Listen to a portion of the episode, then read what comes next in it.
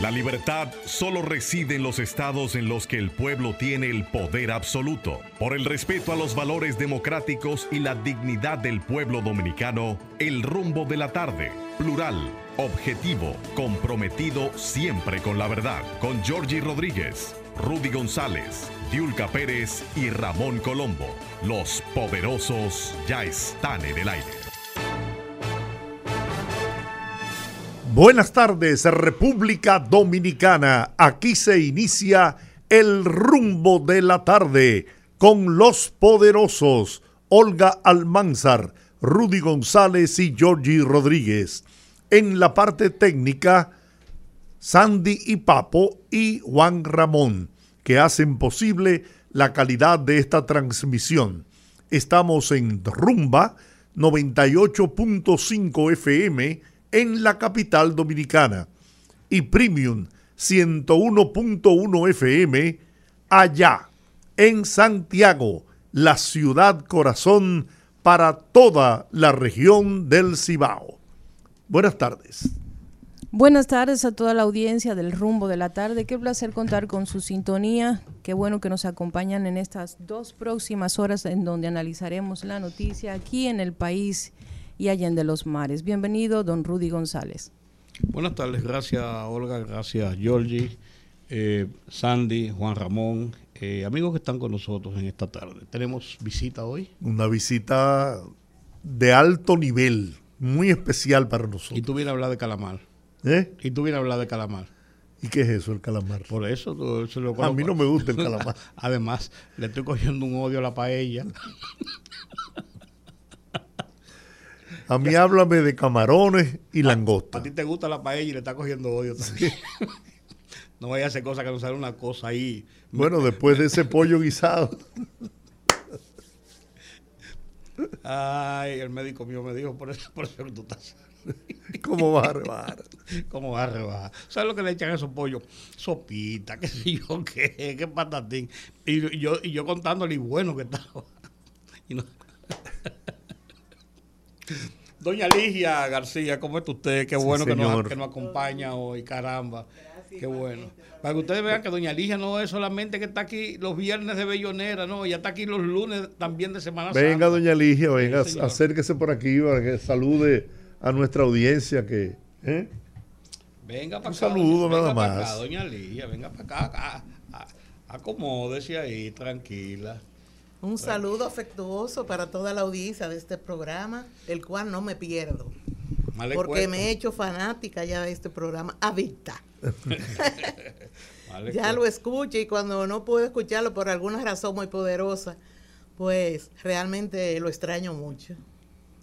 Nosotros también nos privilegiamos con, con esa audiencia suya, pero más que nada por la, el sentimiento de amistad que se ha desarrollado entre este equipo y usted y de verdad que nos sentimos muy bien y, y, halagados, ¿no? De que personas como usted pues nos respalden, nos apoyen en la producción de este programa. Claro, ese cariño es recíproco. La extrañamos hasta cuando se nos fue de viaje. Sí, le, mandamos a dar seguimiento, con, le pusimos el J2 atrás a darle seguimiento. Mira, eh, la escasez de agua sigue fuerte, pese a las lluvias que se han registrado en las últimas dos semanas en algunos puntos del país, la escasez sigue muy fuerte y esto está provocando cada vez más los incendios forestales. Y los incendios no solamente forestales, sino en cualquier sitio donde hay un poquito de maleza, se están produciendo. Esta mañana, por ejemplo, cuando yo salí muy temprano a caminar, seis y media de la mañana, la humareda que había en el polígono central. Y el olor se sentía, parecía como cuando se quema el vertedero. Y pregunté, me dijeron que no era el vertedero, que son fuegos forestales cerca de la ciudad y que el, viento trae ese, el, olor y, la humareda. Y entonces estaba viendo en televisión, anoche o antes de anoche, precisamente, pero hay incendios forestales a todo, a, todo lo largo y ancho del, país, por muchos sitios. Yo no quiero lucir... Eh, paranoico. Pero tú lo sabes, Rudy, y lo he dicho no solamente aquí, sino en el programa de televisión. A mí me crea grandes dudas estos incendios, esta cantidad de incendios que se están produciendo. Ahí estuve viendo una información de que hay unos nueve sometimientos solamente en la provincia de Altagracia de esos incendios forestales que se comprobó que fueron provocados. ¿Con qué intención? No sé. Incluso se le dictó medida de coerción a los responsables de esos incendios. Igual que pasó en Valle Nuevo. Igual que en Valle Nuevo. Pero se han multiplicado. En Jarabacoa hace tres días me enviaron unas imágenes. Sí, sí, sí. En el fin de semana se estaban, estaban circulando. Impresionante. Entonces, yo me resisto a creer, y lo digo de corazón, que manos de dominicanos de verdad, de corazón, se puedan prestar a, a ese tipo de actividad que lo único que hace es dañar, dañarnos a todos, porque dañan el medio ambiente, pero dañan la vida de cada uno de los que vivimos en esta media isla. ¿Queremos convertir esto en un desierto, en lo que es Haití, por ejemplo? Entonces, si hay, hay gente perversa detrás de todo esto, yo creo que la ley debe aplicársele con toda rigurosidad, sin contemplaciones. Es un abuso y un crimen contra el país lo que se comete. Puede que la sequía produzca algunos incendios, porque eso lo sabemos que, que es así, pero demostrado está porque se han encontrado evidencias y se han identificado a una gran parte de los responsables de estos incendios. Que no los manden para su casa con una simple nalgadita, como dice la canción. Entonces, sinceramente les digo, si esos malos dominicanos lo están haciendo, no sé por qué razón, si para limpiar terrenos, para, no sé, pero, pero ahí caben un abanico de posibilidades y ojalá no sea, ojalá no sea un acto dirigido a crear una imagen de inseguridad y de intranquilidad en la República Dominicana. Ojalá que ese no sea el propósito de esos incendios. Cuando hay, cuando hay, cuando hay eh, eh, sequía, se produce muchas veces. Los incendios forestales tienen, nos explicaba aquí el, coronel que vino a hablar con nosotros de los bomberos especializados en asuntos de incendios. sí, sí, claro. Él nos explicaba que los incendios forestales tienen muchas formas de producirse, muchas veces de manera intencional, pero no para provocar necesariamente daños a alguien o algo, sino intencional para quemar malezas y, hacer operaciones de, de, lo que se llama ralea, de cambiar, de, de, arar el terreno con, con, quitando la maleza quemada de esa forma. También por el conuquismo, por la falta de, prevención y de descuido y porque le da la gana y el, el conuquismo que es muy común principalmente, principalmente, y no quiero decir con esto que sea una cosa a propósito de extranjeros que viven ilegales en las zonas boscosas del país. Ese conuquismo hecho así a la, a, la brigandina, como se dice, y muchas otras personas eh, también lo hacen provocando incendios eh, eh, precisamente para y crear intranquilidad. no, y también para cortar madera, para provocar incendios y cortar madera, y también para provocar intranquilidad, ¿por qué no? Mira, Hemos hecho contacto con el director de la Defensa Civil para hablar sobre el operativo Semana Santa 2023. Eh, Juan Salas, repito, director de la Defensa Civil, está con nosotros a partir de este momento en el rumbo de la tarde. Señor Salas, buenas tardes. Muy buenas, eh, darles gracias a ustedes por una vez más permitirlo eh, orientar al país sobre las acciones que Defensa Civil y sus más de 10.000 voluntarios estarán realizando a partir de este miércoles santo. Decirle que para Defensa Civil esta jornada eh, inició hace varios meses cuando eh, estuvimos capacitando, aparte del equipo de rescate acuático y el equipo médico. Eh, nosotros anunciamos al país que estaremos trabajando en esta ocasión en más de 400 puestos de carretera en puestos de balneario estamos hablando de 441, eh, que son los balnearios habilitados, que nosotros a través de un código QR, que ojalá ustedes pudieran hacernos la difusión, de su plataforma. Claro. Eh, estamos eh, orientando a la población y estoy haciendo uso de la tecnología. Esto le permitirá al ciudadano activar este código QR y saber cuál es el balneario o los balnearios que están habilitados más próximos a su lugar, eh, a su punto de origen.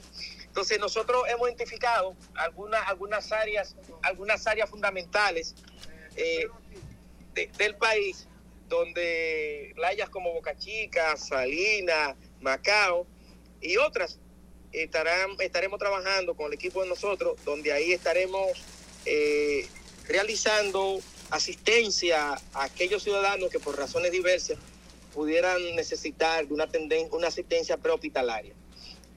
¿Cuáles son los eh, puntos eh, de mayor riesgo para la ocurrencia de accidentes en las vías, los lugares donde se producen mayor número de intoxicaciones por alcohol, eh, los lugares donde se producen mayor cantidad de ahogamientos.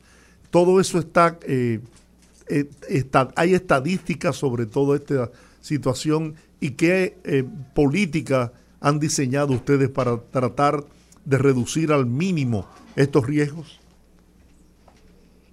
Sí, nosotros, eh, como decía en principio, desde hace meses, Defensa tiene por compromiso y mandato de ley, la ley 257, eh, eh, que el compromiso de revisar conjuntamente con la alcaldía, en este caso a nivel del territorio, porque cada playa o río se encuentra una demarcación territorial cuyo responsable son los alcaldes. Entonces, conjuntamente con los alcaldes, con obras públicas, medio ambiente, y salud pública, nosotros entonces hacemos una revisión meses antes y aquellos balnearios que no están aptos para ser utilizados, entonces se le, se le coloca un letrero avisando que no están aptos para, para, para el uso, eh, para ser utilizado para el baño.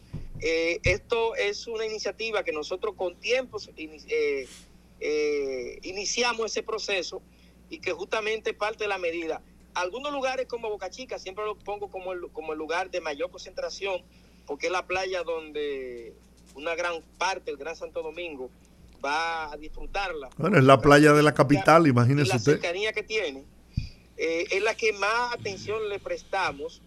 Y entonces ahí vamos a tener dos embarcaciones que justamente ayer estaban haciendo una exploración.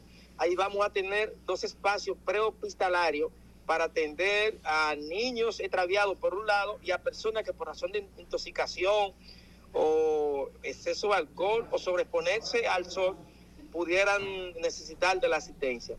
El año pasado registramos unas 600 y pico de asistencia simplemente en, ese lugar de Boca Chica, igual en Macao, Salinas y otro lugar del país.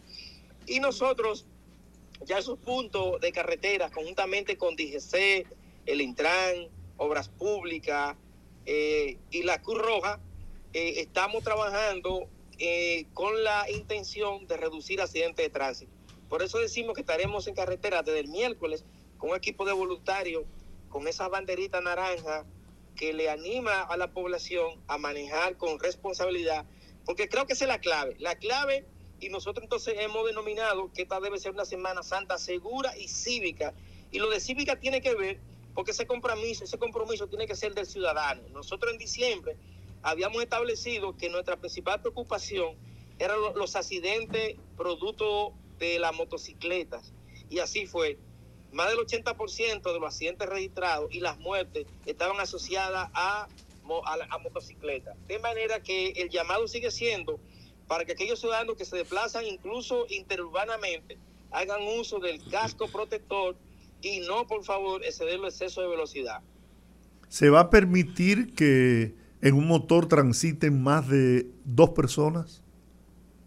Bueno, ya el Intran como institución reguladora, que es la que tiene esa facultad de normar, ha estado emitiendo algunas normativas prohibiendo la circulación en horario restringido para vehículos de carga y simplemente decirle a ustedes que eso, es un compromiso que tiene ese organismo conjuntamente con, con DGC de regular entonces el tránsito. Nosotros como defensa civil, el compromiso siempre es la prevención, estaremos en carretera y en los balnearios, en esa labor de preventiva que ha sido muy efectiva y eh, este, en los últimos dos años eh, ha habido una actitud bien, bien, bien, digamos, motivada en nuestros voluntarios y estaremos en la carretera animando a la población y el conjunto de instituciones del Estado, ya hemos anunciado, hoy hubo una, un anuncio que encabezaba el ministro de la Fuerza Armada, conjuntamente con el ministro David Collado de Turismo, eh, donde conjuntamente con la policía, eh, Defensa Civil,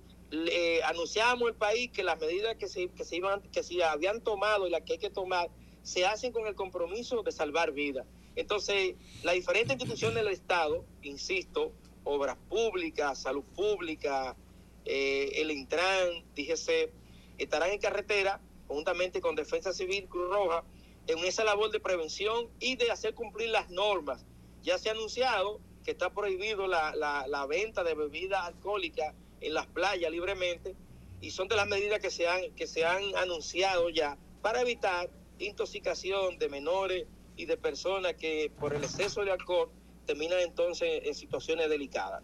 ¿Cuántos van a, participar en este operativo de parte de la Defensa Civil? Bueno, desde la Defensa Civil nosotros eh, vamos a participar con más de 10 mil voluntarios. Eh, Defensa Civil, esta es la época que más voluntarios, voluntarios moviliza porque es el fin de semana más largo y le permite a aquellos voluntarios pasivos eh, nuestros voluntarios se clasifican en dos, los activos que están permanentemente y los pasivos que fecha como, como esta van a su pueblo, son de defensa civil y van y buscan su gordita y su poloche y se lo ponen. Entonces es, el, es, es la época en la que más actividad tiene, porque luego cuando tenemos eventos hidrometeorológicos, tormentas, huracanes, son eventos casuales, no programados, pero ya hay personas y voluntarios de defensa civil que han notificado que van a integrarse al operativo y nosotros vamos a tener entonces una presencia en casi todo el territorio nacional con más de 10.000 voluntarios de defensa civil que estarán acompañando a la población en la primera fase en carretera, a la salida y el retorno, y ya una fase intermedia en los, en los ríos y en la playa, cuidando a la población y animando a, a que actuemos de manera cívica y de manera responsable.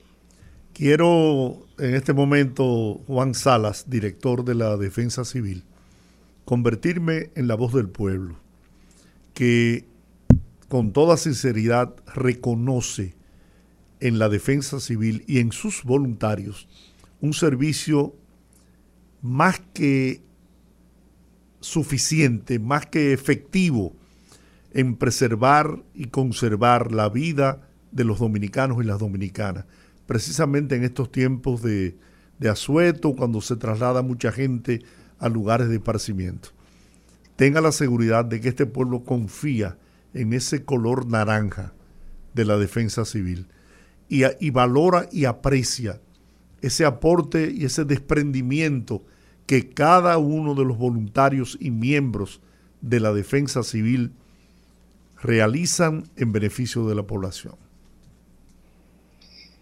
Bueno, decirle eh, que muchas gracias por ese mensaje de compromiso y de amor que nos compromete más a todos nosotros, a los servidores y a los miles de voluntarios que desde ya se están preparando, se están organizando, porque decimos nosotros que es parte de la reserva moral más importante que tiene el país y que nosotros aprovechamos para pedirle a la población que cuando se desplacen, por favor, nos lo saluden y le, devuelvan ese amor con el que ellos trabajan y operan, porque justamente esa es la razón la que los moviliza, el amor a la patria el amor al prójimo y son uno de los valores más importantes que preserva la nación.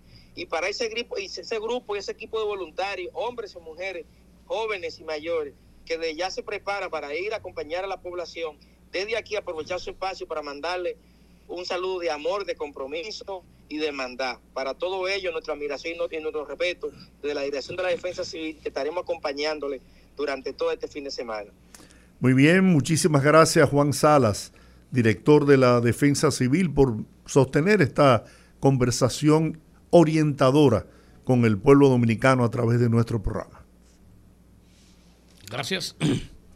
Bueno. bueno, mira, a esta hora se está conociendo el... Antes de que, déjame, estos truenos y relámpagos. No hay ninguno. Meteorología. Desde el miércoles, pues, todavía Ah, pero hay que decirlo. La Oficina Nacional de Meteorología pronostica lluvias para los días miércoles, jueves y viernes santo. y, los efectos y el domingo también dijo. De una vaguada que estará incidiendo sobre el norte del país a partir del miércoles.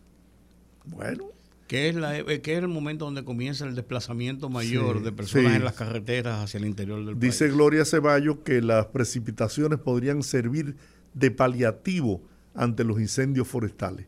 Pero esto no va a eliminar la sequía que, padecemos. No, ¿eh? no, dice que pues, va, a aliviar, pero no, no, va a paliar la sequía. Yo decía que eh, a esta hora se está conociendo, ya sin mayores detalles todavía, se está conociendo el tema de las medidas de coerción por el caso de este Calamar, en el que están implicados varios exministros de la administración pasada y exfuncionarios públicos en un caso que apunta a ser muy voluminoso y muy discutido porque en él se está incluyendo, eh, lógicamente está saliendo a flote el uso de dinero para campañas políticas. Y esto yo prefiero de, a mí personalmente, dejar que pasen todavía y conocer los detalles, porque como las, las audiencias son privadas, cerradas, no se sabe realmente lo que está pasando ahí hasta que no se dé el veredicto que la jueza establezca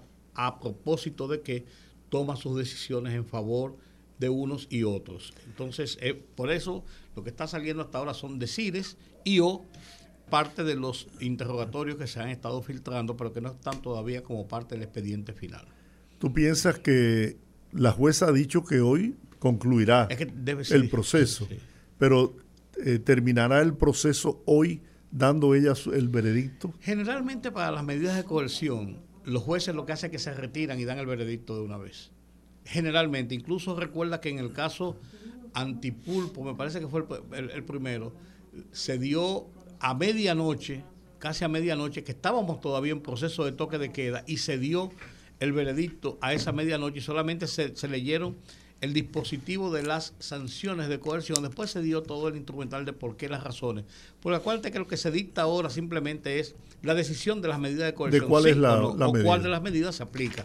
Entonces, eh, eh, entiendo que sí, porque es un veredicto simple en el sentido de que no es un veredicto ampuloso con todos los considerandos y los por qué y las razones, sino que eso se lee más adelante. Entonces, generalmente lo que se hace es lo que se hace es eh, eh, establecer. Tenemos tenemos al abogado Félix Porte que está en estos momentos en el Palacio de Justicia de Ciudad Nueva y vamos a conversar con él, Rudy. Sí, sí, claro. Buenas tardes, Félix. Feliz Portes. buenas. Buenas tardes. Cuéntanos, sí, ¿qué está pasando allá en el Palacio de Justicia a esta hora 5 y 27 minutos de la tarde? Bueno, con relación al caso que todos conocen, el caso Calamar, ya claro, no, estamos hablando de no estamos hablando de un problema de tránsito, e-, ese es el caso, Félix. O por Dios. ¿Cómo? Que no estamos hablando de un problema de tránsito, ese es el caso. no, porque yo tenía también el caso de Coral hoy. No, no, ah, que tú estabas preliminar, pero el caso Calamar, yo imagino que se trata de ese. Claro, claro, claro. Entonces, lo que ha ocurrido es que ya eh, las defensas, todas las defensas se eh, concluyeron, todas las defensas, y es importante resaltar que de 22 imputados, 14 eh, han realizado acuerdos con el Ministerio Público y el Ministerio Público con relación a esos 14 le ha variado la solicitud de prisión preventiva a otros tipos de medidas, como es el arresto domiciliario, el pago de una garantía, este, el impedimento de salida. Entonces, esa es una novedad. La otra novedad es que ya cada una de las defensas terminó. Ahora el Ministerio Público agotó ya su turno, que viene siendo la réplica. Y ahora mismo eh, estamos eh, eh, esperando que cada defensa realice lo que es la contrarréplica del Ministerio Público. Ya a partir de ahí, entiendo yo que la jueza se va a retirar, a deliberar para determinar si impone o no prisión preventiva y si no impone prisión preventiva, qué medidas eh, le pondría de, coerción, si alguna, a los imputados. ¿Esta jueza, esta jueza puede eh, declarar inadmisible ¿eh? alguno de los cargos? ¿Alguno de los casos? ¿Cómo? ¿Esta jueza puede declarar inadmisible alguna de las acusaciones? Claro, la jueza tiene la, potestad de declarar inadmisible la solicitud de medida de coerción con respecto a todos o a respecto a cualquier a cualquiera de los imputados. ella no, tiene total no, no, pero yo lo que quería preguntarle es si, por ejemplo, si ella puede decir, no, Rudy González no ten eso, sáquenlo de aquí. Eh, no, no solamente. Claro, oh, claro. Ella puede ah. dictar libertad pura y simple. Por ejemplo, yo tuve un caso, en el caso de César Abusador, que el magistrado Alejandro Vargas, a pesar de haber más de 10 personas presas involucradas en el caso de César Abusador, con relación al cliente mío, dictó lo que es lo, que se llama en derecho a la libertad pura y simple, que no le dictó medida de coerción ni nada. ¿Y eso automáticamente lo saca del expediente? No, no lo saca del expediente porque el Ministerio Público puede seguir investigando y puede eh, recopilar más pruebas y luego acusar. Mm. Lo que es que ya la persona no va a tener ningún tipo de sus libertades restringidas, no va a tener libertad de tránsito, ah, no va a tener impedimento de salida, no va a tener que pagar nada.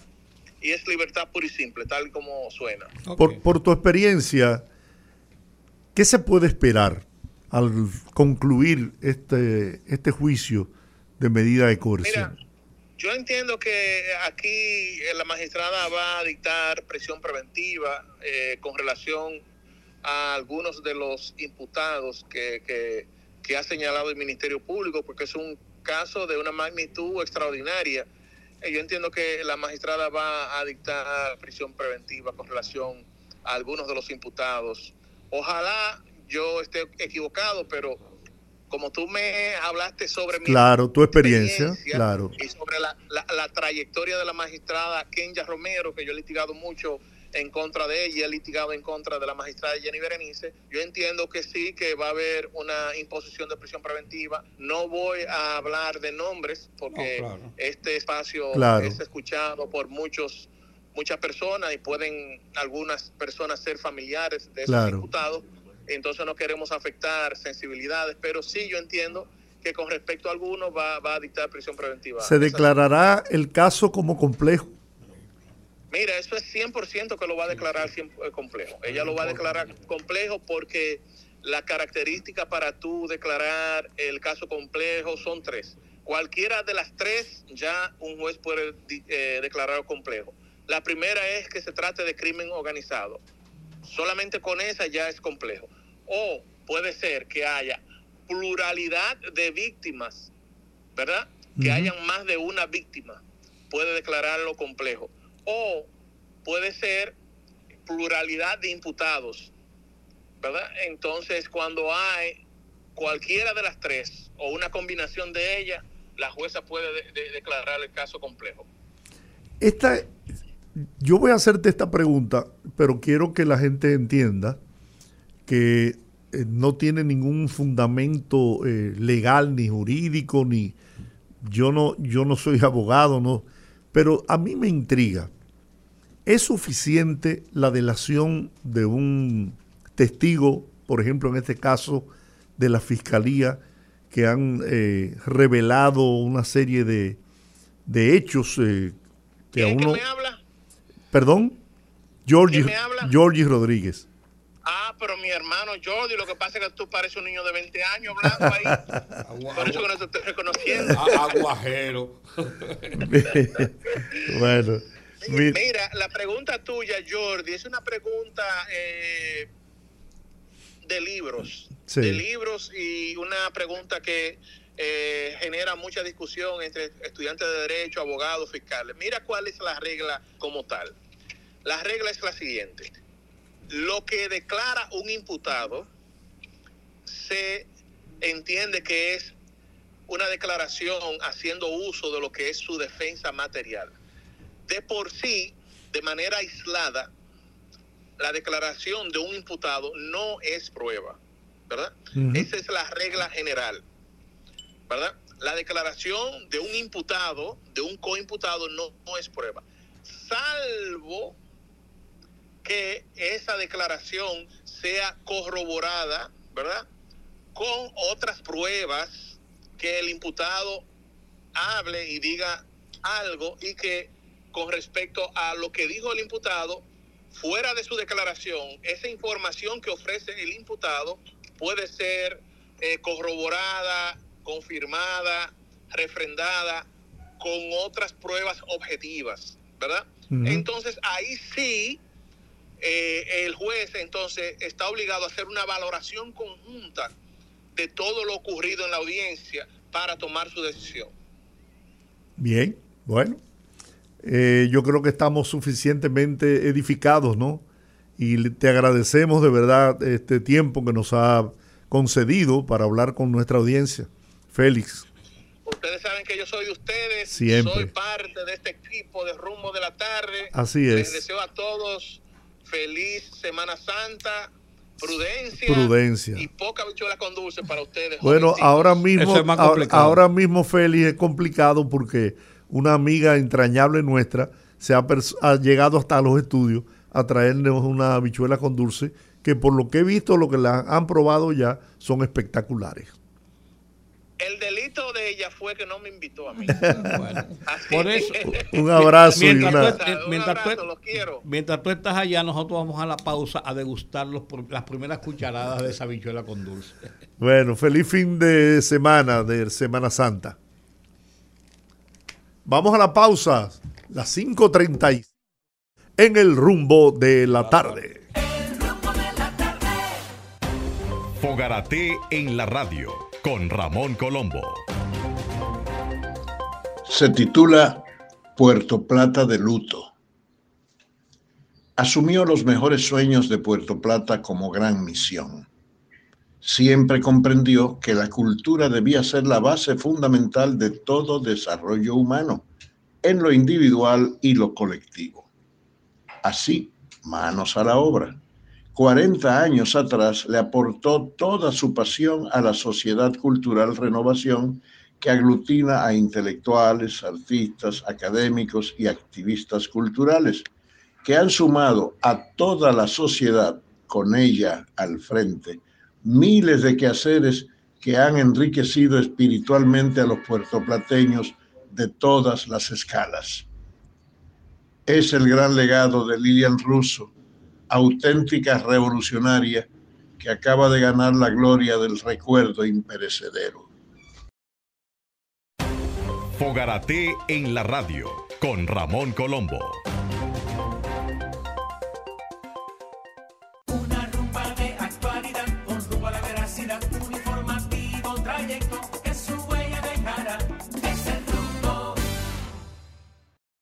Bien, aquí estamos de regreso en el rumbo de la tarde.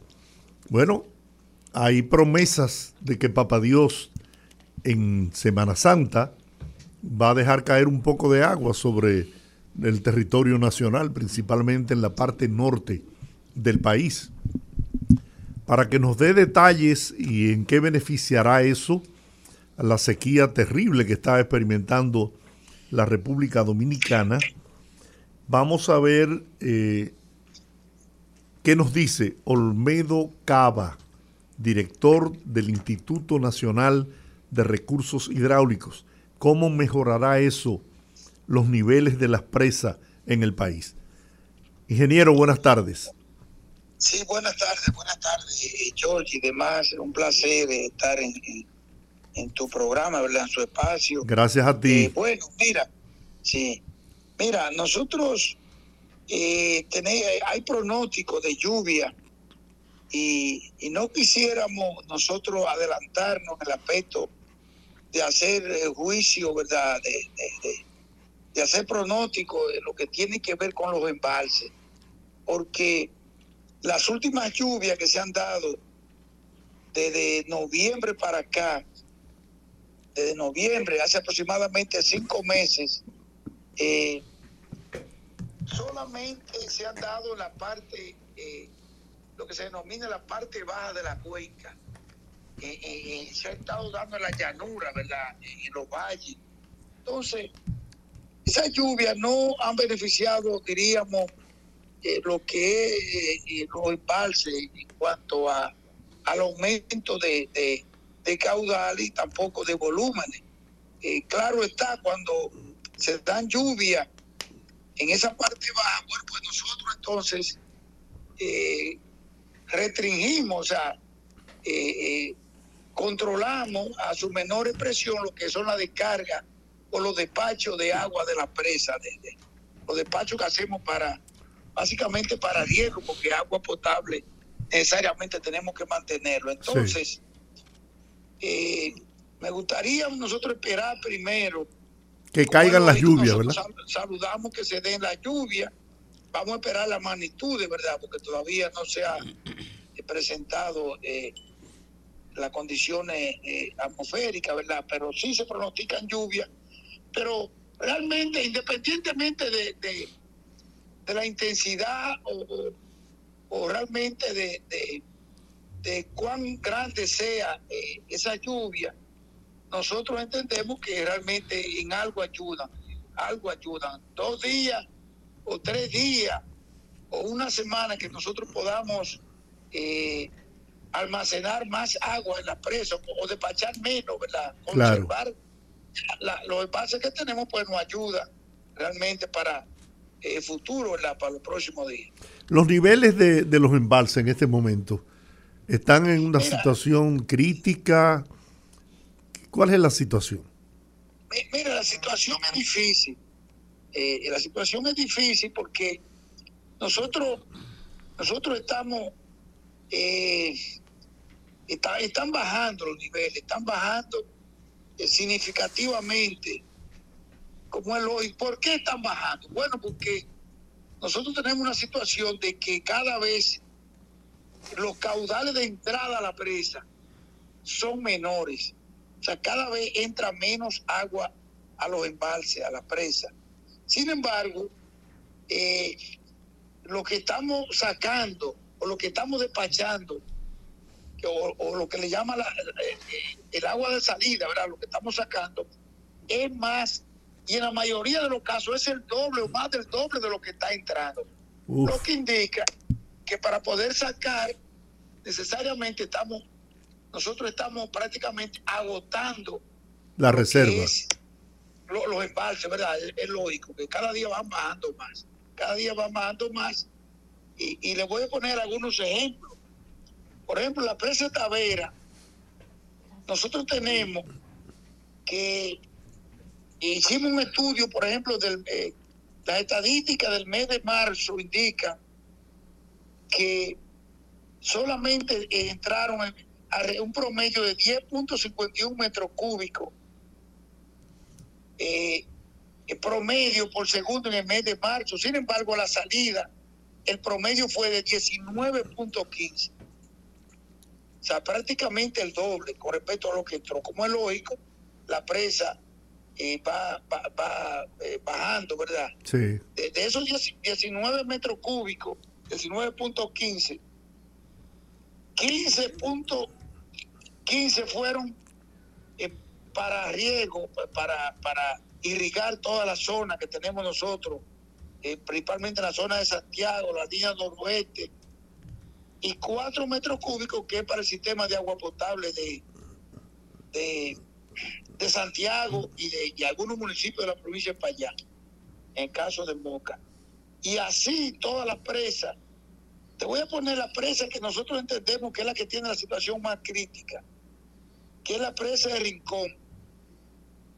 La presa de Rincón, nosotros hemos tenido que hacer un operativo de emergencia y estamos haciendo un trabajo, estamos pasando agua, enviando agua directamente del río Yuna por vía del canal Yuna Cañabón hacia la presa de Rincón, porque realmente el río Jima, que su cuenca y otros afluentes son los que, los que alimentan esa presa, está prácticamente, diríamos, en su mínima expresión los aportes que le está haciendo a la presa.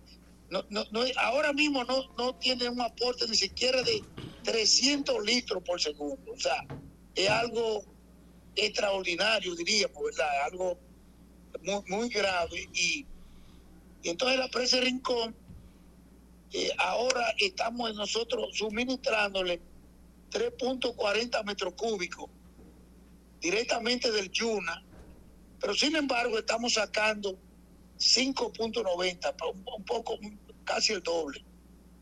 Porque tenemos, ahí tenemos sistemas de agua potable de San Francisco Macorís, de Salcedo, de Pinares, de Fantino y de, otro, de otras localidades, ¿verdad?, de la zona Pero nosotros tenemos que asegurar, eh, tenemos que asegurar, eh, estamos hablando mínimo de 3.80 metros cúbicos de agua para irrigar eh, más de 150 mil tareas que tenemos en la zona de en la zona de de Jima, de Rincón, toda esa zona que está sembrada de arroz actualmente. Bueno, ¿qué, qué Eh, posibilidades, qué posibilidades hay? Sé que creo que está en proceso de, de estudio eh, represar el río eh, Jaina. Bueno, eh, eh, lo de Jaina, lo de Jaina es una solución de agua potable para la capital, El Gran Santo Domingo, ¿verdad? de Gran Santo Domingo. Eso está- estamos nosotros trabajando conjuntamente con la CAS en ese aspecto, pero eso son, es un proyecto que sería a mediano y largo plazo, a largo plazo.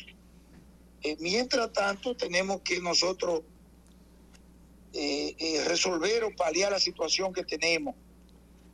Es bueno decir, y, muy buena pregunta, Georgie, con respecto a la capital, que el agua que estamos despachando de la presa, nosotros estamos despachando alrededor de 6.40 metros cúbicos de agua a la capital y que eso realmente es lo que ha, dado un respiro, porque las otras fuentes de agua de la capital realmente están en una situación crítica. La CAS, en el caso de Fellito Superví, ha explicado muy bien la situación y lo que son la, la toma del río Jaina, del dique del río Jaina, igualmente eh, de Isamana, igualmente de, de Barrera Salinidad, eh, el sistema de bombeo eh, está en una situación muy crítica, ¿verdad que sí? Bueno, El Fellito ha dado explicaciones, pero se está trabajando y, y- y haciendo mucho, muchas operaciones, eh, ¿verdad? De, de- de combinando el suministro de agua para eh, que realmente hacerlo, eh, mitigar los efectos de la sequía en la capital, que, que, que cree el, el- el menor impacto de la sequía en la capital. bueno, ingeniero, le agradecemos muchísimo el tiempo que nos ha dedicado y reiterarle a la ciudadanía que debe ahorrar el agua, que estamos en un tiempo por ahí- crítico. Por ahí, que, por ahí que debemos trabajar, George, en esta, tenemos que economizar el agua, eh, su uso hay que optimizarlo, ¿verdad? De, eh, sacarle mayor provecho y no podemos desperdiciar, eh, eh, no podemos desperdiciar ningún litro de agua en las condiciones actuales en que está nuestro país. Definitivamente. Bueno, ingeniero Olmedo Cava, director del Instituto Nacional de Recursos Hidráulicos, INDRI, gracias de corazón por esta conversación. Muy bien, gracias a usted y a sus órdenes. Bien, bueno, vamos a, no, son las 5.50 minutos de la tarde. Querían decir simplemente que el- viene una situación más crítica sobre la economía con el anuncio de la OPEP de in- buscar incrementos en los precios del petróleo, eh, reduciendo su producción un millón de barriles diarios y ya eso provocó en el día de hoy inmediatamente que subieran los precios del petróleo. El Brent, que es el de referencia mundial, subió a 84 dólares, mientras el barril del WTI de Estados Unidos, que es el que tenemos como punto de referencia para marcar los precios semanales en República Dominicana, estaba cerca de los 80 dólares a mediodía de hoy. O sea, se trata de una subida de aproximadamente un 5% en relación al último precio que había, que había bajado hasta aproximadamente 68 dólares. Argelia, Irak, Arabia Saudita, los Emiratos Árabes Unidos, Omán y Kuwait anunciaron su reducción de producción desde mayo hasta finales de año de un total de un millón de barriles diarios para buscar fortalecer de nuevo los precios. Esa es la situación. Mientras tanto, el presidente Donald Trump llegó a Nueva York eh, para en la a mediodía de hoy para presentarse mañana ante una corte eh, de la ciudad de Nueva York donde se le van a instruir cargos posiblemente por eh, haber pagado sobornos a una eh, prostituta, una actriz porno. Yo no sabe si es porno, si es prostituta, ni lo que es. Le dio 130 mil dólares para que no denunciara, para que sacara la historia que ya había prometido publicar sobre sus relaciones con, con Donald Trump. Y en otro ya, otra historia del día, la Dirección de Pasaportes anunció que desde el día de ayer, del día de hoy, inició la expedición de pasaportes, de libretas de pasaportes, y ya las recibió y está emitiendo libretas de pasaporte y que todas las personas que renovaron sus pasaportes con un sello simplemente ya pueden ir a buscar su nueva libreta y las personas que necesiten renovar pasaportes o la expedición de pasaportes nuevos eh, por primera vez, entonces también pueden ir que ya hay libretas. Claro, tienen que ir por el proceso de hacer una cita. Para que no se mortifiquen mucho, las citas están para septiembre, por si acaso. ¿eh? Sí. Ayer hubo una manifestación, una expresión de respaldo al Ministerio Público en su accionar frente a los actos de corrupción y de impunidad que han imperado en el país en el Parque Independencia. Movimientos eh, cívicos se manifestaron, asumieron el color azul para, eh, me luce que para distanciarse de los colores de los partidos políticos y fue concurrida una expresión espontánea de la ciudadanía en respaldo a las acciones que lleva a cabo el Ministerio Público frente a los actos de corrupción cometidos en el país en el pasado. Yo creo que esto merece, el Ministerio Público hay que apoyarlo. Tienen que sentir el respaldo del pueblo, de la gente, de los que han sufrido y experimentado las consecuencias producto de los actos delictivos de gestiones anteriores, porque no necesariamente es, y, es lo que yo espero, que el brazo de la justicia alcance no solamente a los del pasado gobierno, no, a todo aquel que haya hecho uso de fondos públicos para su beneficio personal. Los tentáculos de la justicia deben llegar hasta ahí. No hay que no haya vaca sagrada, como se ha dicho en otras ocasiones.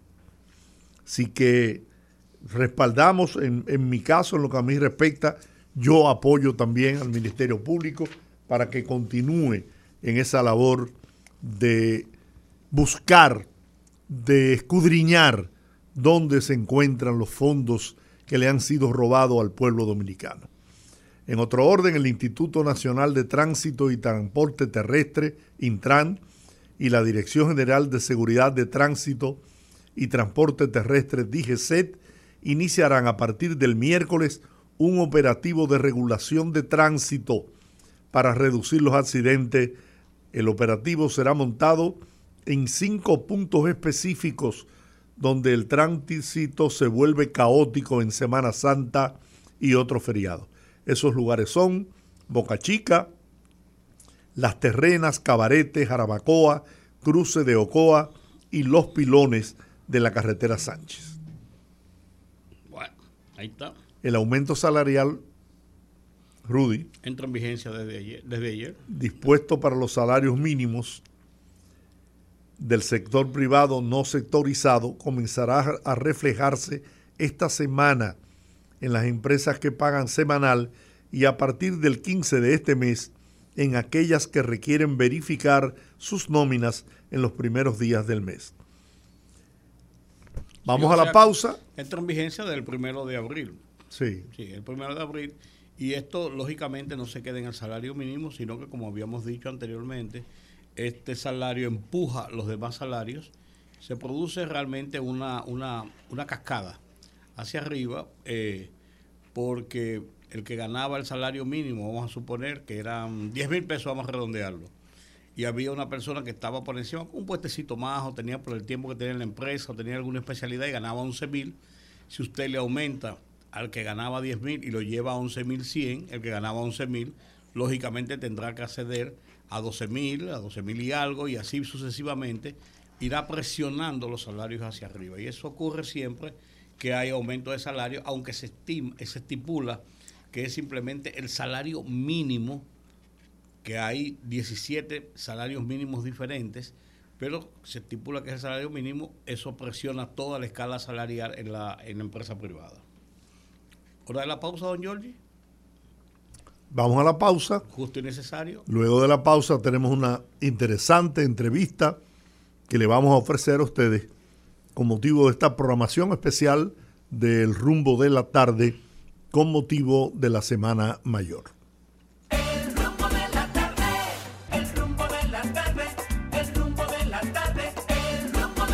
Buenas tardes amigos de todo el país. En el rumbo de la tarde tenemos hoy una interesante conversación a propósito de celebrarse en la República Dominicana la Semana Santa.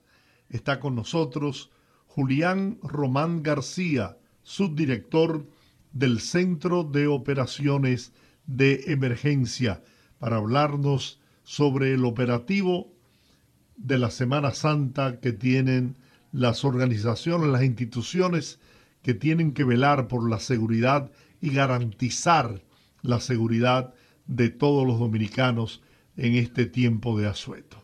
Buenas tardes. Buenas tardes, don Giorgio. Buenas tardes a todos eh, los radioescuchas que escuchan este prestigioso programa.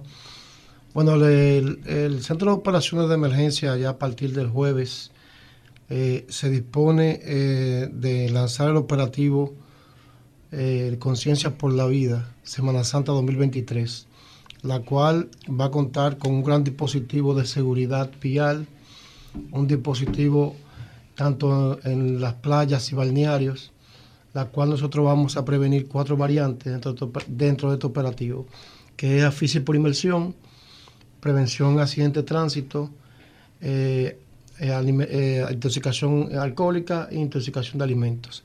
Son las cuatro variantes que nosotros vamos a tratar en este gran operativo. ¿Cuántas personas, cuántos voluntarios, cuánta gente va a estar trabajando en este operativo de Semana Santa? Bueno, va a haber un, un despliegue de una gran cantidad de personas. Estamos hablando de 48.572 personas, entre ellos socorristas, brigadistas, policías, militares, médicos, paramédicos, un sinnúmero de instituciones que se, se están reuniendo todas en el Centro de Operaciones de Emergencia para tener un, un, fin específico, que es el salvar vidas, proteger a los ciudadanos que van a salir a, su, a los asuetos de Semana Santa y van a visitar familia, van a disfrutar en la playa, van a disfrutar en los balnearios y vamos a tener un gran dispositivo de seguridad en todos los balnearios, en todas las autopistas y carreteras que conlleve este gran operativo. El operativo Conciencia por la Vida Semana Santa 2023. ¿Cuáles son las instituciones que tienen que conforman eh, todo este operativo que van a, trabajar durante todo este tiempo.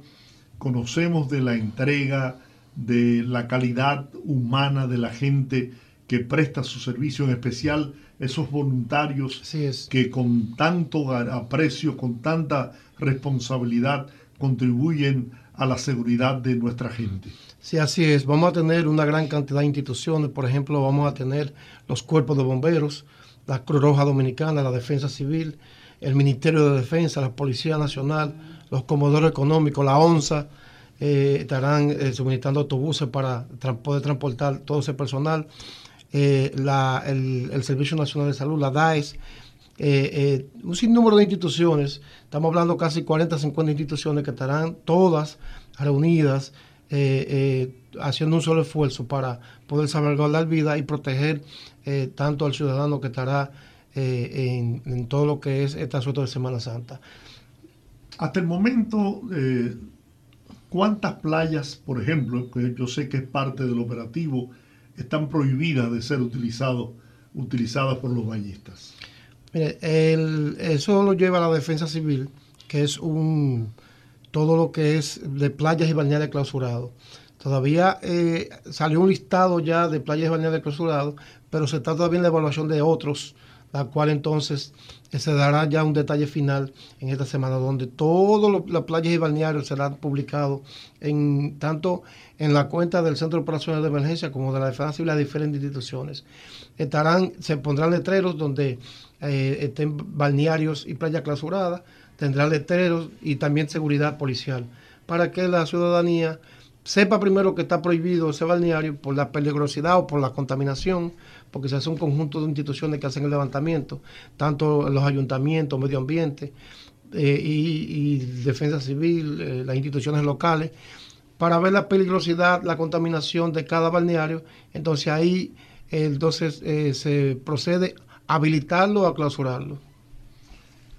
A partir del jueves, ¿no? Tengo entendido que se inicia el operativo. Sí, así, el jueves, a las 6 de, abril. Sí, a las 2 de la tarde. A las 2 de la tarde. ¿Y concluye el domingo? El domingo, correcto. Concluye el domingo. Nosotros, eh, en ese sentido, por ejemplo, eh, tendremos, tendremos algunas medidas especiales. Por ejemplo, el Intran ha tomado la medida ya por resolución de que eh, se regularizarán y se prohibirán los vehículos de tránsito pesado, de vehículos pesados, que transiten a partir de las 6 de la, de las 6 de la tarde, estará prohibido, del, del, jueves hasta el domingo, perdón, hasta el lunes eh, a las 5 de la mañana. Estará regularizado y prohibido solamente los vehículos que tengan autorización del Intran, vehículos pesados, puedan transitar en las autopistas y carreteras del país. En este operativo, eh, tradicionalmente visto que se colocan a todo lo largo de las principales autopistas y carreteras del país, eh, campamentos, ¿no? de, que sirven de, auxilio para en caso de accidentes o de, cualquier otro problema que confronte la ciudadanía. ¿Cómo está planificado para esta ocasión? Mire, nosotros eh, cada operativo eh, levantamos puntos críticos, tomamos lecciones aprendidas, puntos críticos donde, donde hubieron muchos más accidentes, donde hubieron más asistencia también. Entonces, Ahí colocamos puestos de asistencia. Por ejemplo, este año tenemos unos 3.237 puestos de asistencia en todo lo que es carretera, balneario y autopista. 3.237 puestos, puestos de asistencia. Con, esos puestos de asistencia también tendremos 570 ambulancias que estarán eh, dando servicio, 252 eh, eh, unidades URI que son motorizadas del, de las DAES, 49 grúas la cual también estarán, dando servicio. Tres helicópteros que por disposición del ministro de Defensa estarán a disposición del Centro de Operaciones de Emergencia para cualquier eventualidad que se presente y haya que hacer un traslado o haya que movilizar un equipo de un lado a otro de una manera rápida. Entonces tendremos tres helicópteros este, que estarán ubicados en, tres, en puntos específicos para poder dar asistencia a la población. Dos hospitales móviles, inclusive en Boca Chica, que es una de las playas más ahora mismo eh, que de más bañitas que van. Vamos a tener un hospital móvil ahí, eh, con médicos, con equipamiento, con ambulancias, para poder dar asistencia a esa población. Eh, vimos en la rueda de prensa donde se hizo el anuncio oficial de este operativo de Semana Santa, que se integró con todas las fuerzas, ¿no? El, SENASA Así es. ¿Por qué SENASA eh, participa de manera tan activa en esta ocasión? Mire, sabe que explicaba el director de SENASA que hubieron unos jóvenes que eh, ya cuando cumplen su mayoría de edad pierden, eh, si están asegurados a través de sus padres o su tutor, pierden el asunto del seguro ya y entonces ya tienen que renovarlo, tienen que hacer una asistencia, tienen una visita a SENASA. Entonces, hubieron unos jóvenes que tuvieron un accidente, entonces no tenían la cobertura de seguro. Entonces, él, hablaba que habían unos 17 mil jóvenes que están en esas condiciones y le hace un llamado para que entonces vayan a Senasa para que no, tenga, no pierdan su cobertura de seguro. Entonces, Senasa también se ha integrado en este gran operativo para, eh, eh, a través del seguro, o sea, poder eh, cubrir, tener toda la cobertura en caso de un accidentado, en caso de que, de que haya que llevarlo a un centro médico, no tenga toda la cobertura necesaria eh, eh, médica en ese sentido. Por ejemplo, la participación de las Fuerzas Armadas en este operativo, ¿qué abarca? Bueno, las Fuerzas Armadas es importantísima, porque las Fuerzas Armadas tienen una capacidad de tierra, mal aire, tierra enorme. Entonces, aparte de eso, tiene un gran personal un personal con capacidad y médicos, militares, paramédicos, por ejemplo, tenemos lanchas ahora mismo que vamos a utilizar en balnearios y playas, principalmente en la playa, con la Armada Dominicana. Con, los helicópteros vamos a utilizar la, la Fuerza Aérea de República Dominicana y el Ejército, que a través de la UHR y, la Comipol eh, de Obras Públicas, que estarán eh, en autopistas y carreteras y en playas. O sea, las Fuerzas Armadas hacen un papel eh, importantísimo en este gran operativo. Es como quien dice uno de los, de los brazos pilares para este gran operativo. Además de las Fuerzas Armadas, el cuerpo de bomberos, por ejemplo. No, los cuerpos de bomberos. De, cada, de cada localidad. Correcto, los cuerpos de bomberos de cada municipio. Por ejemplo, eh, el cuerpo de bomberos del Distrito Nacional, eh, el cuerpo de bomberos de Boca Chica.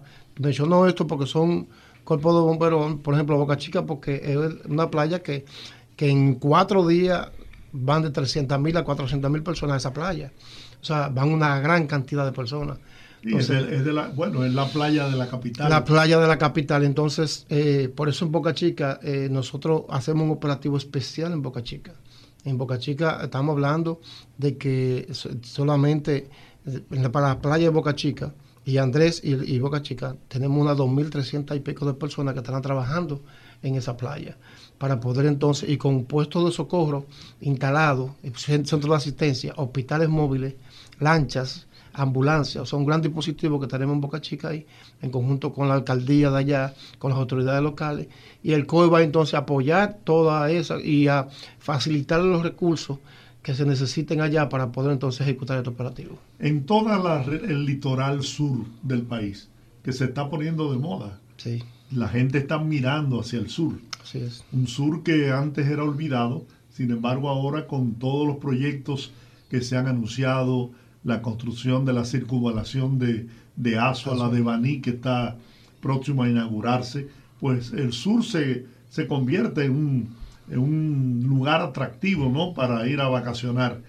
¿Cuál es el plan que hay eh, diseñado para la costa sur del país? Bueno, eh, sabe que ya a través, como entró también la circunvalación de Asua, ya eso nosotros nos, nos pone ampliar el operativo en esa zona porque la movilidad eh, de vehículos a esa zona va a ser un poco mayor ahora.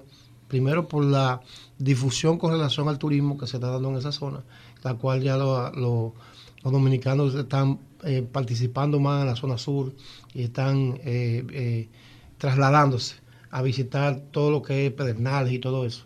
Entonces, allá estamos montando dispositivos especiales también, estamos incrementando el servicio que vamos a hacer allá con ambulancias, con personal porque sabemos que eh, va a haber un gran desplazamiento a esa zona también. Rudy González está con nosotros. Gracias, qué bueno que llegué a tiempo para participar en esta, en esta entrevista porque no voy a decir los tapones porque me van a decir ustedes, ah, también los tapones. Bueno, pero aquí estoy.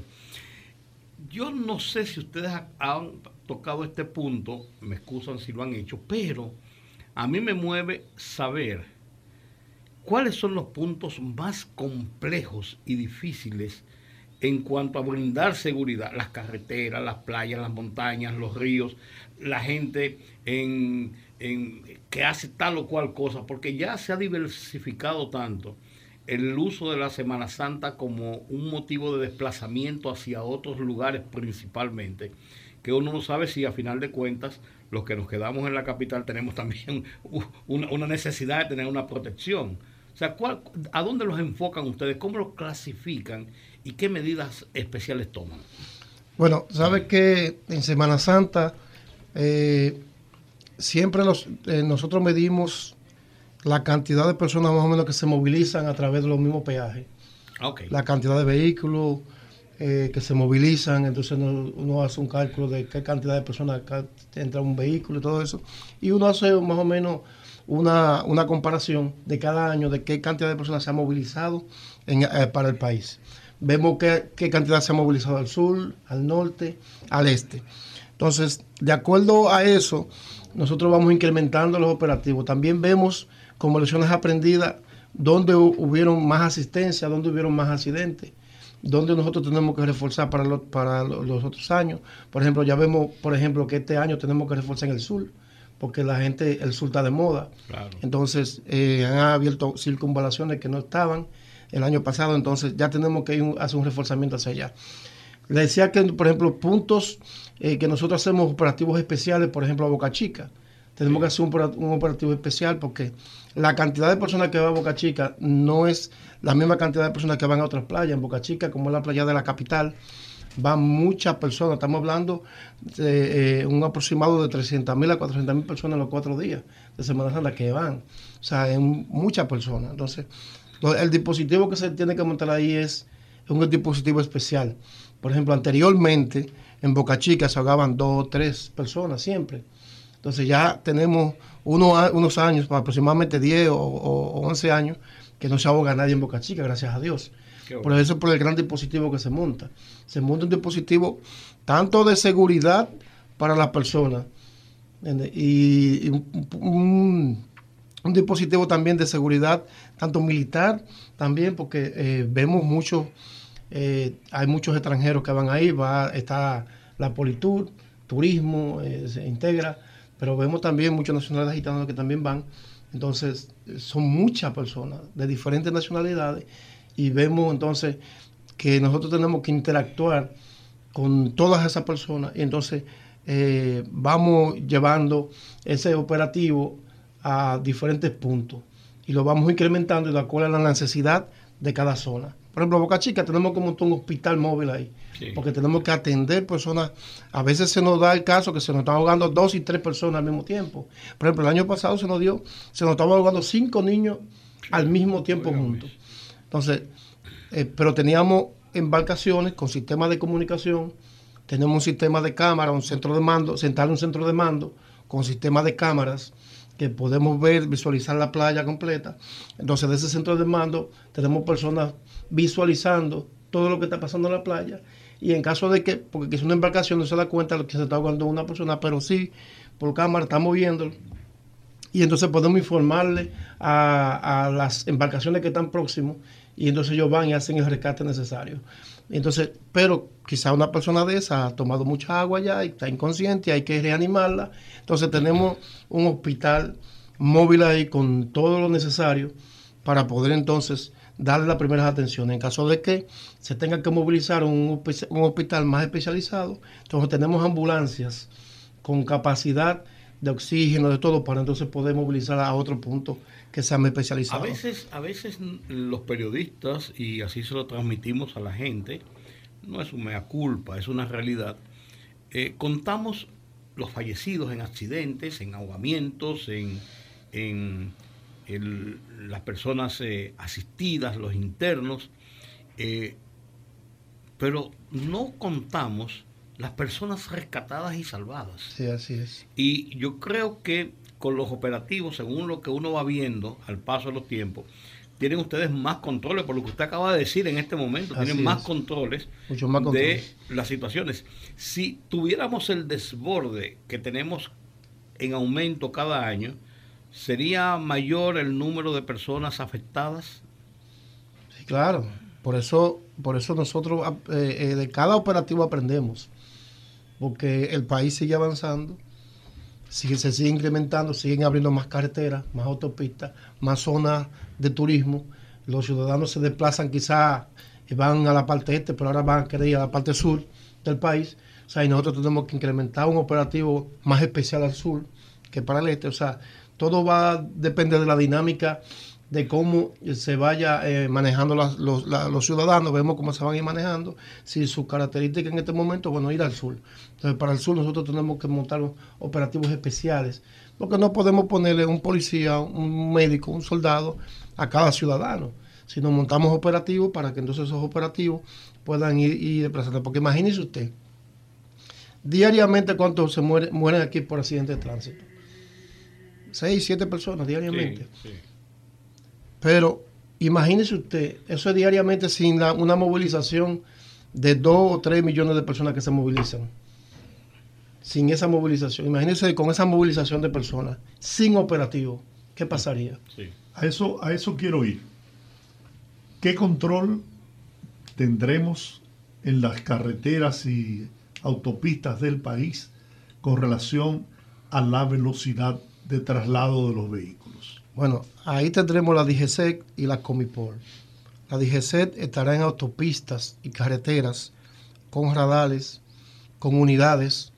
Tendremos también la Comipol que estará con unidades dando asistencia, pero también eh, vigilando de que las personas no, no anden a más de la velocidad que corresponde en cada carretera. Entonces tendremos un dispositivo de seguridad vial que estará compuesto tanto por la DGC, Comipol, la Policía Nacional y todas las instituciones que integran el operativo, porque todas se van a integrar a todos estos operativos que tendremos. Entonces, ahí, eh, pero también no solamente para eh, medir que, que, anden a la velocidad correcta y todo, sino también de asistencia. Se pichó un neumático, le van a dar asistencia, como normalmente se la dan actualmente, pero ahora más incrementado porque va a incrementar el número de vehículos de asistencia, el número de vehículos de asistencia y todo eso, y entonces también combustible, un sinnúmero de cosas que estarán brindándole la carretera a todas esas personas que se desplacen. Bueno, tenemos que ir a, una pausa, eh, con su permiso, ¿no? Y retornamos de nuevo para seguir llevando a nuestra audiencia todos los detalles de este operativo de Semana Santa para preservar la vida de los dominicanos y las dominicanas.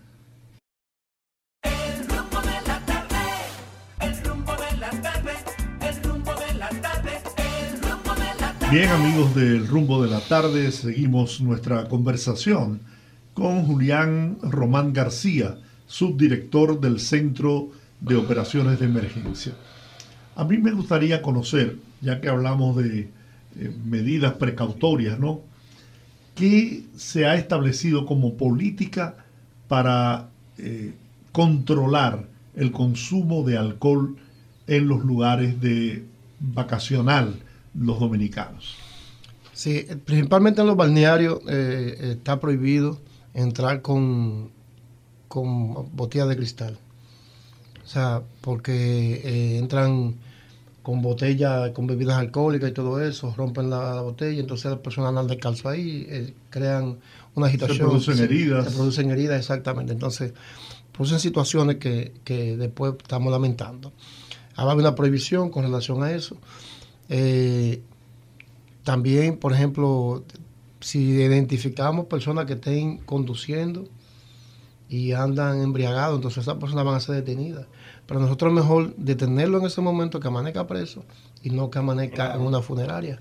O que lleve a otro. O, que llevas a otro a, tener un gran accidente. A perder la vida. A perder la vida. Entonces, para nosotros es mejor nosotros guardarlo, vamos a guardarlo hasta que se le quite el humo. Entonces, no queremos dañar la Semana Santa a nadie, pero tampoco queremos que nadie se la dañe a otro. hay, que, hay que tomar medidas de prevención. Correcto. Para poder preservar precisamente la vida de los que van a disfrutar de de esta semana de asueto que tiene el país. También eh, las personas que andan en camiones, camionetas, que andan con personas detrás en la cama de la camioneta, está prohibido totalmente eso.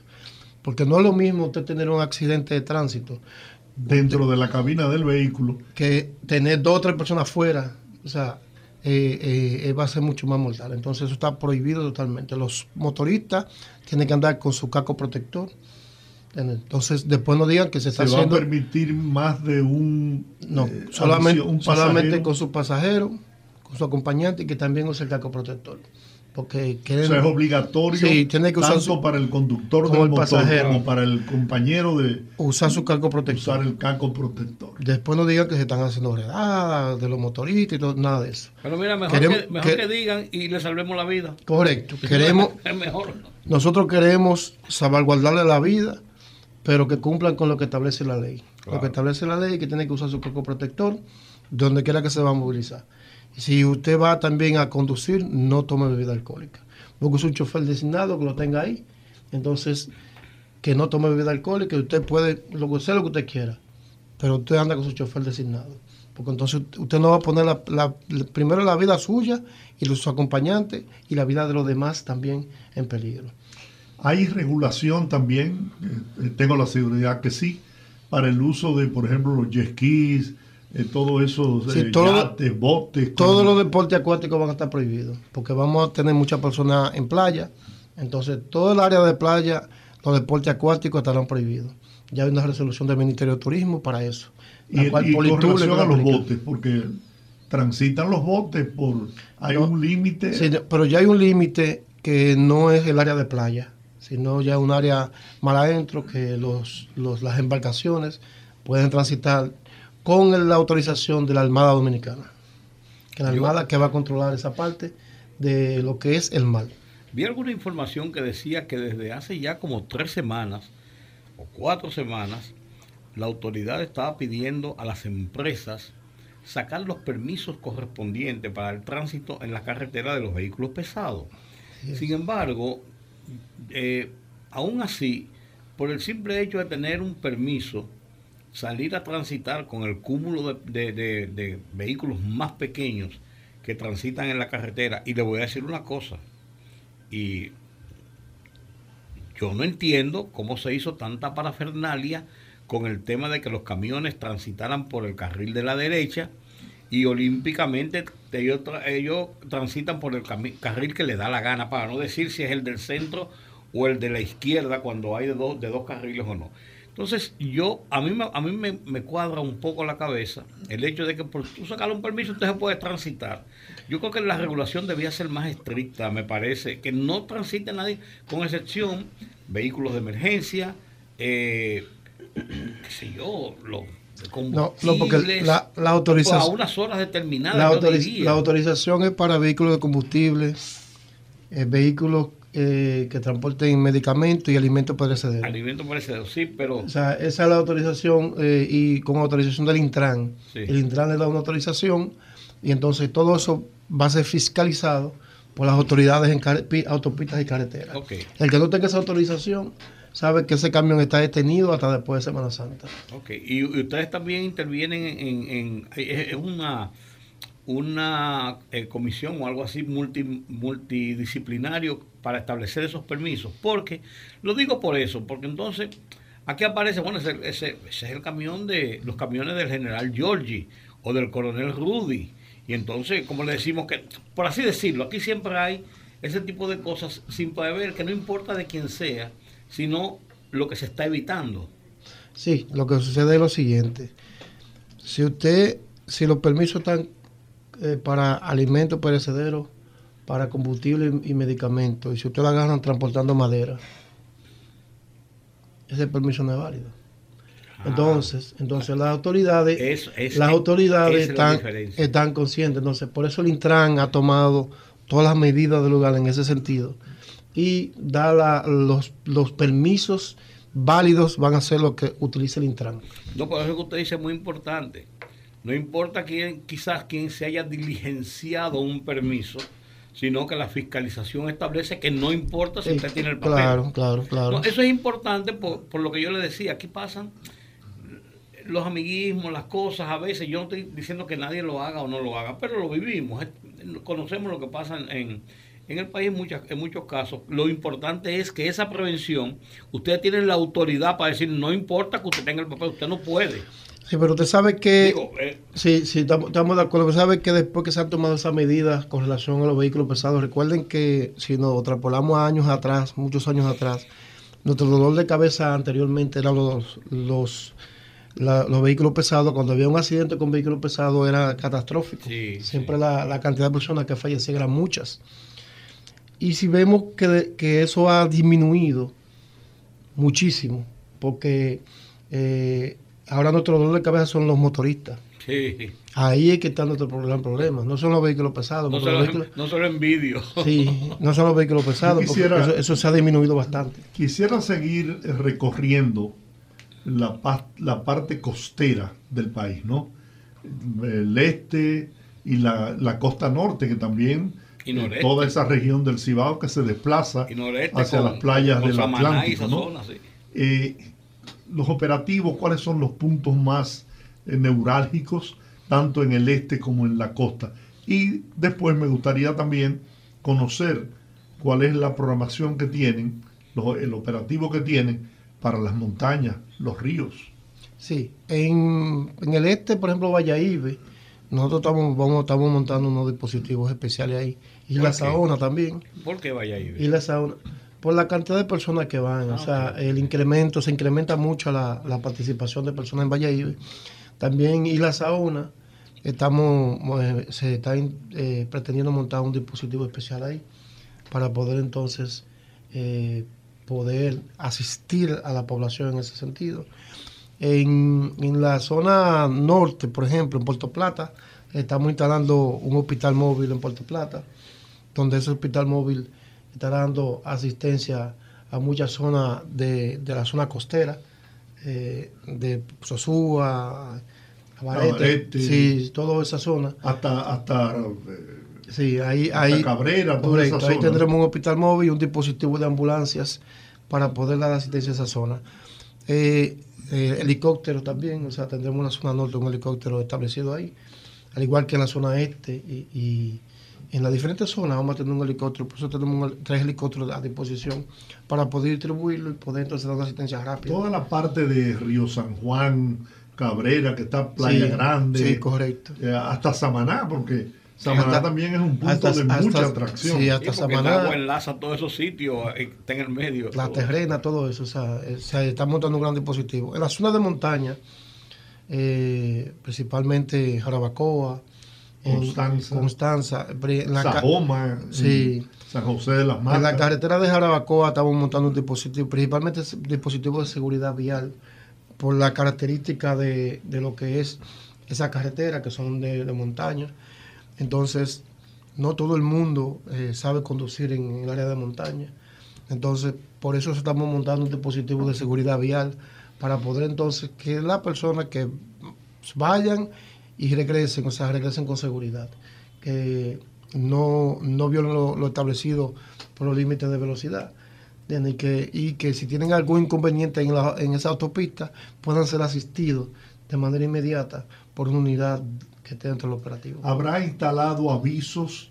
Porque es normal que pueda haber eh, hoyos, eh, tramos en reparación en una, en una de las autopistas, carreteras. Se ha, coordinado con el Ministerio de Obras Públicas la señalización, la señalización correcta de cualquier área intervenida por ello en ese momento, para que eh, a distancia los ciudadanos puedan percibir y darse cuenta de que hay una carretera, hay algo en construcción ahí y que esa zona está siendo intervenida y entonces puedan reducir la velocidad en ese momento y puedan no puedan tener ningún inconveniente. ¿Cuál es el papel del Ministerio de Obras Públicas en este operativo? Bueno, el Ministerio de Obras Públicas, digo por ejemplo dentro del COE, el Ministerio de Obras Públicas, nosotros, nosotros nos manejamos por mesas de trabajo, el COE, sectores sectoriales, esas mesas sectoriales.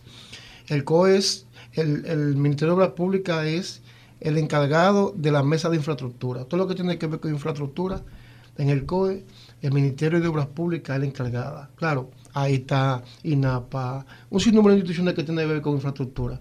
Entran ahí todas, pero es coordinada por el Ministerio de Obras Públicas.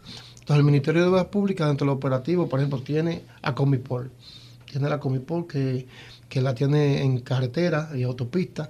Que brindan eh, un servicio extraordinario. Exacto, brindan un servicio extraordinario. Siempre el Ministerio de Obras Públicas mantiene un equipo de ingenieros en caso de que eh, eh, cualquier área de, las, de, autopistas y carreteras que pueda tener algún problema durante ese operativo puedan intervenir de manera rápida. O sea, hay una coordinación. Los COE son para eso, para, hacer, para coordinar todo y que nadie vaya por un lado y otro por otro, y no, todo el mundo vayamos en una misma dirección y hablemos el mismo lenguaje. Optimización de recursos. Exactamente. Una, algo que yo he observado, esas unidades del Ministerio de Obras Públicas, que repito, dan un servicio magnífico en las, en las carreteras y en las autopistas, tienen la, la calidad y capacidad para poder intervenir y detener a cualquier conductor? Bueno. ¿Y sancionarlo? Eh, fiscalizarlo, no, fiscalizarlo no, porque ellos, ellos entonces trabajan con DGCET, que, que es la, agencia que tiene que fiscalizarlo, pero sí pueden detenerlo, pueden detenerlo y entonces eh, si esa persona está en estado de embriaguez y no puede seguir conduciendo, ellos pueden detenerlo, llaman a una unidad de DGC, lo fiscalizan y si no esa persona no puede seguir conduciendo, le quitan el vehículo y entonces y si tienen que eh, someterlo a la justicia, se lo someten. O sea, eh, la Comipol puede parar a la persona en caso de que presente un riesgo para otro y entonces llamar a la autoridad correspondiente para que sea fiscalizado. El Ministerio de Salud Pública debe dirigir otra mesa. Sí. Me imagino, el, Centro de Operaciones. la, mesa de, la mesa de salud la dirige el Ministerio de Salud Pública. Eh, ahí convergen muchas instituciones, el Servicio Nacional de Salud, eh, todo lo, tiene que ver con hospitales de la parte militar, o sea, todo lo que tenga que ver con salud la dirige esa mesa.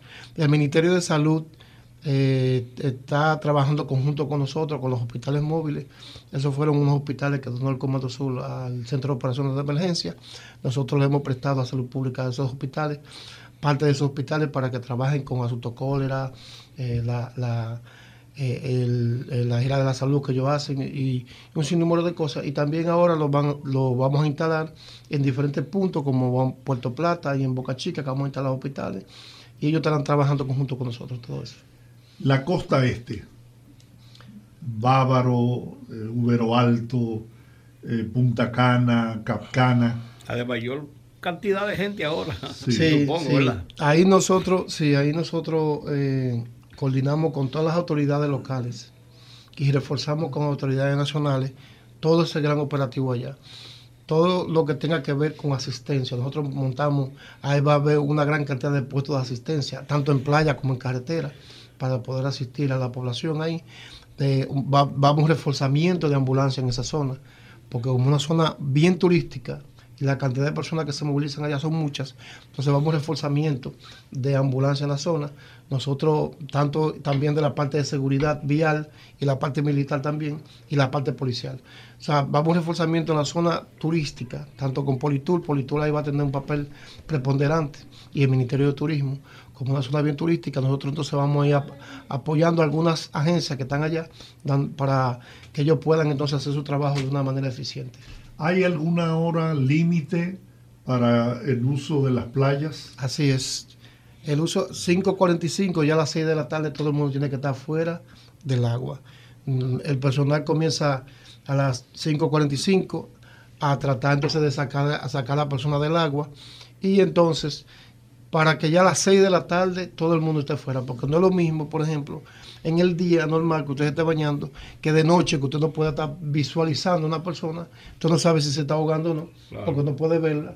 Entonces por eso ya es prohibido el uso de playa a partir de las 6 de la tarde. Desde las 6 de la mañana, lo sabe. Desde las 6 de la mañana hasta, las 6, sol, sí. hasta las 6 de la tarde. Lo que usted no hizo en ese tiempo, no lo va a hacer nunca. Por Dios. hay que dar también tiempo a ir a cenar, a bañarse. Correcto. Y si quiere tomarse su traguito, que lo tome, eso es un problema de cada uno. Exacto. Pero tiene sus horas para eso también. Correcto, sí. Así es. Bueno. Y, para ver. Ahora, Miguel Guerrero. El rumbo de la tarde, el rumbo de la tarde, el rumbo de la tarde. Subdirector del Centro de Operaciones de Emergencia. A mí me gustaría conocer ya que hablamos de eh, medidas precautorias, ¿no? ¿Qué se ha establecido como política para eh, controlar el consumo de alcohol en los lugares de vacacional los dominicanos? Sí, principalmente en los balnearios eh, está prohibido entrar con, con botellas de cristal. O sea, porque entran con botellas, con bebidas alcohólicas y todo eso, rompen la, botella, entonces las personas andan descalzo ahí, eh, crean una agitación. Se producen heridas. Se, producen heridas, exactamente. Entonces, producen situaciones que, después estamos lamentando. Ahora hay una prohibición con relación a eso. Eh, también, por ejemplo, si identificamos personas que estén conduciendo y andan embriagados, entonces esas personas van a ser detenidas. Pero nosotros mejor detenerlo en ese momento que amanezca preso y no que amanezca en una funeraria. O que lleve a otro. O, que llevas a otro a, tener un gran accidente. A perder la vida. A perder la vida. Entonces, para nosotros es mejor nosotros guardarlo, vamos a guardarlo hasta que se le quite el humo. Entonces, no queremos dañar la Semana Santa a nadie, pero tampoco queremos que nadie se la dañe a otro. hay, que, hay que tomar medidas de prevención para poder preservar precisamente la vida de los que van a disfrutar de, esta semana de asueto que tiene el país. También eh, las personas que andan en camiones, camionetas, que andan con personas detrás en la cama de la camioneta, está prohibido totalmente eso. Porque no es lo mismo usted tener un accidente de tránsito dentro de la cabina del vehículo que tener dos o tres personas fuera. O sea, eh, eh, va a ser mucho más mortal. Entonces eso está prohibido totalmente. Los motoristas tienen que andar con su casco protector.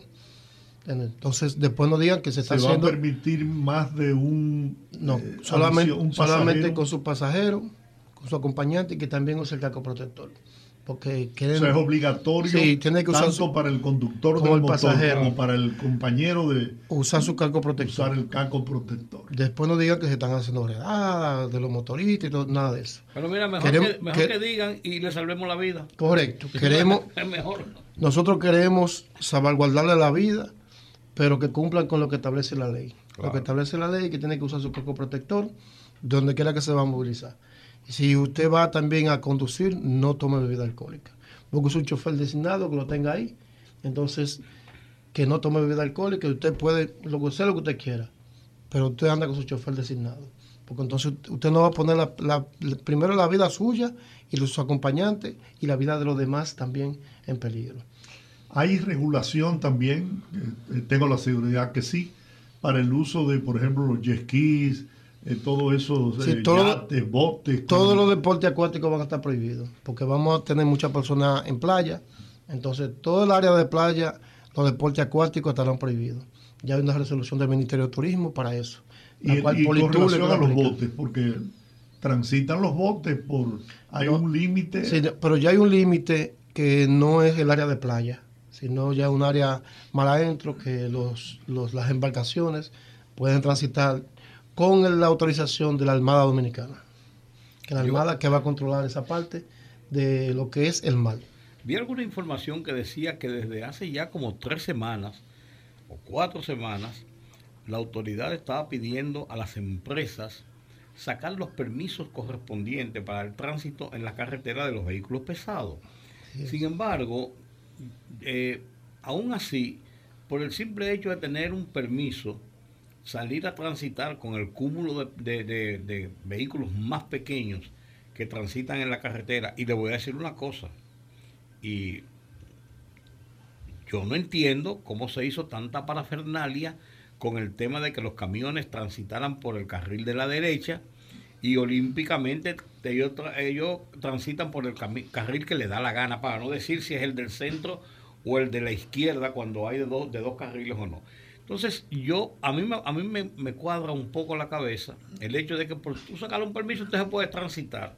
Yo creo que la regulación debía ser más estricta, me parece, que no transite nadie, con excepción vehículos de emergencia, eh, qué sé yo, los no, no, porque la, autorización. A unas horas determinadas. La, la autorización es para vehículos de combustible, eh, vehículos eh, que transporten medicamentos y alimentos perecederos. Alimentos perecederos, sí, pero... O sea, esa es la autorización eh, y con autorización del Intran. El Intran le da una autorización y entonces todo eso va a ser fiscalizado por las autoridades en autopistas y carreteras. El que no tenga esa autorización sabe que ese camión está detenido hasta después de Semana Santa. Ok, y, ustedes también intervienen en, en, es una una eh, comisión o algo así multidisciplinario para establecer esos permisos. Porque, lo digo por eso, porque entonces aquí aparece, bueno, ese, ese, es el camión de los camiones del general Giorgi o del coronel Rudy. Y entonces, como le decimos que, por así decirlo, aquí siempre hay ese tipo de cosas sin poder ver que no importa de quién sea, sino lo que se está evitando. Sí, lo que sucede es lo siguiente. Si usted, si los permisos están eh, para alimentos perecederos, para combustible y, medicamentos. Y si usted la agarran transportando madera, ese permiso no es válido. Ah. entonces, entonces las autoridades, las autoridades están, están conscientes. Entonces, por eso el Intran ha tomado todas las medidas del lugar en ese sentido. Y da los, los permisos válidos van a ser lo que utilice el Intran. No, por eso que usted dice es muy importante No importa quién, quizás quién se haya diligenciado un permiso, sino que la fiscalización establece que no importa si usted tiene el papel. Claro, claro, claro. eso es importante por, por, lo que yo le decía. Aquí pasan los amiguismos, las cosas, a veces yo no estoy diciendo que nadie lo haga o no lo haga, pero lo vivimos, conocemos lo que pasa en, en el país en, muchas, en muchos casos. Lo importante es que esa prevención, ustedes tienen la autoridad para decir, no importa que usted tenga el papel, usted no puede. Sí, pero usted sabe que... Eh, sí, sí, estamos, de acuerdo. Usted sabe que después que se han tomado esas medidas con relación a los vehículos pesados, recuerden que si nos extrapolamos años atrás, muchos años atrás, nuestro dolor de cabeza anteriormente eran los, los los vehículos pesados, cuando había un accidente con vehículos pesados era catastrófico. Siempre La, cantidad de personas que fallecían eran muchas. Y si vemos que, que eso ha disminuido muchísimo, porque eh, ahora nuestro dolor de cabeza son los motoristas. Ahí es que está nuestro gran problema. No son los vehículos pesados. No, solo, envidio. Sí, no son los vehículos pesados. eso, se ha disminuido bastante. Quisiera seguir recorriendo la, la parte costera del país, ¿no? El este y la, costa norte, que también eh, toda esa región del Cibao que se desplaza hacia las playas del Atlántico. ¿no? Eh, los operativos, ¿cuáles son los puntos más eh, neurálgicos, tanto en el este como en la costa? Y después me gustaría también conocer cuál es la programación que tienen, el operativo que tienen para las montañas, los ríos. Sí, en, el este, por ejemplo, Valladolid, nosotros estamos, vamos, estamos montando unos dispositivos especiales ahí. Y la saona también. ¿Por qué Valladolid? Y la saona. Por la cantidad de personas que van. o ah, sea, el incremento, se incrementa mucho la, participación de personas en Valladolid. También y la sauna, estamos, eh, se está eh, pretendiendo montar un dispositivo especial ahí para poder entonces eh, poder asistir a la población en ese sentido. En, la zona norte, por ejemplo, en Puerto Plata, estamos instalando un hospital móvil en Puerto Plata, donde ese hospital móvil estará dando asistencia a muchas zonas de, la zona costera, eh, de Sosúa, Abarete, sí, toda esa zona. Hasta, hasta eh, Sí, ahí, ahí, Cabrera, ahí tendremos un hospital móvil y un dispositivo de ambulancias para poder dar asistencia a esa zona. Eh, eh, helicóptero también, o sea, tendremos una zona norte, un helicóptero establecido ahí, al igual que en la zona este y, en las diferentes zonas vamos a tener un helicóptero, por eso tenemos tres helicópteros a disposición para poder distribuirlo y poder entonces dar una asistencia rápida. Toda la parte de Río San Juan, Cabrera, que está Playa Grande, sí, correcto. Eh, hasta Samaná, porque Samaná también es un punto de mucha atracción. Sí, hasta Samaná. enlaza todos esos sitios, eh, está en el medio. La terrena, todo eso. O sea, eh, se está montando un gran dispositivo. En la zona de montaña, eh, principalmente Jarabacoa, Constanza, Constanza en la Sajoma, sí. San José de las Matas. En la carretera de Jarabacoa estamos montando un dispositivo, principalmente dispositivo de seguridad vial, por la característica de, de lo que es esa carretera, que son de, de montaña entonces, no todo el mundo eh, sabe conducir en el área de montaña. Entonces, por eso estamos montando un dispositivo de seguridad vial para poder entonces que las personas que vayan y regresen, o sea, regresen con seguridad, que no, no violen lo, establecido por los límites de velocidad. Y que, que si tienen algún inconveniente en, en esa autopista puedan ser asistidos de manera inmediata por una unidad dentro del operativo. ¿Habrá instalado avisos? Porque es normal que pueda haber eh, hoyos, eh, tramos en reparación en una, una de las autopistas, carreteras. Se ha, coordinado con el Ministerio de Obras Públicas la señalización, la señalización correcta de cualquier área intervenida por ello en ese momento, para que eh, a distancia los ciudadanos puedan percibir y darse cuenta de que hay una carretera, hay algo en construcción ahí y que esa zona está siendo intervenida y entonces puedan reducir la velocidad en ese momento y puedan no puedan tener ningún inconveniente. ¿Cuál es el papel del Ministerio de Obras Públicas en este operativo? Bueno, el Ministerio de Obras Públicas, digo por ejemplo dentro del COE, el Ministerio de Obras Públicas, nosotros, nosotros nos manejamos por mesas de trabajo, el COE, sectores sectoriales, esas mesas sectoriales. El COE es, el, el Ministerio de Obras Públicas es el encargado de la mesa de infraestructura. Todo lo que tiene que ver con infraestructura en el COE, el Ministerio de Obras Públicas es la encargada. Claro, ahí está INAPA, un sinnúmero de instituciones que tienen que ver con infraestructura. Entran ahí todas, pero es coordinada por el Ministerio de Obras Públicas. Entonces, el Ministerio de Obras Públicas, dentro del operativo, por ejemplo, tiene a Comipol.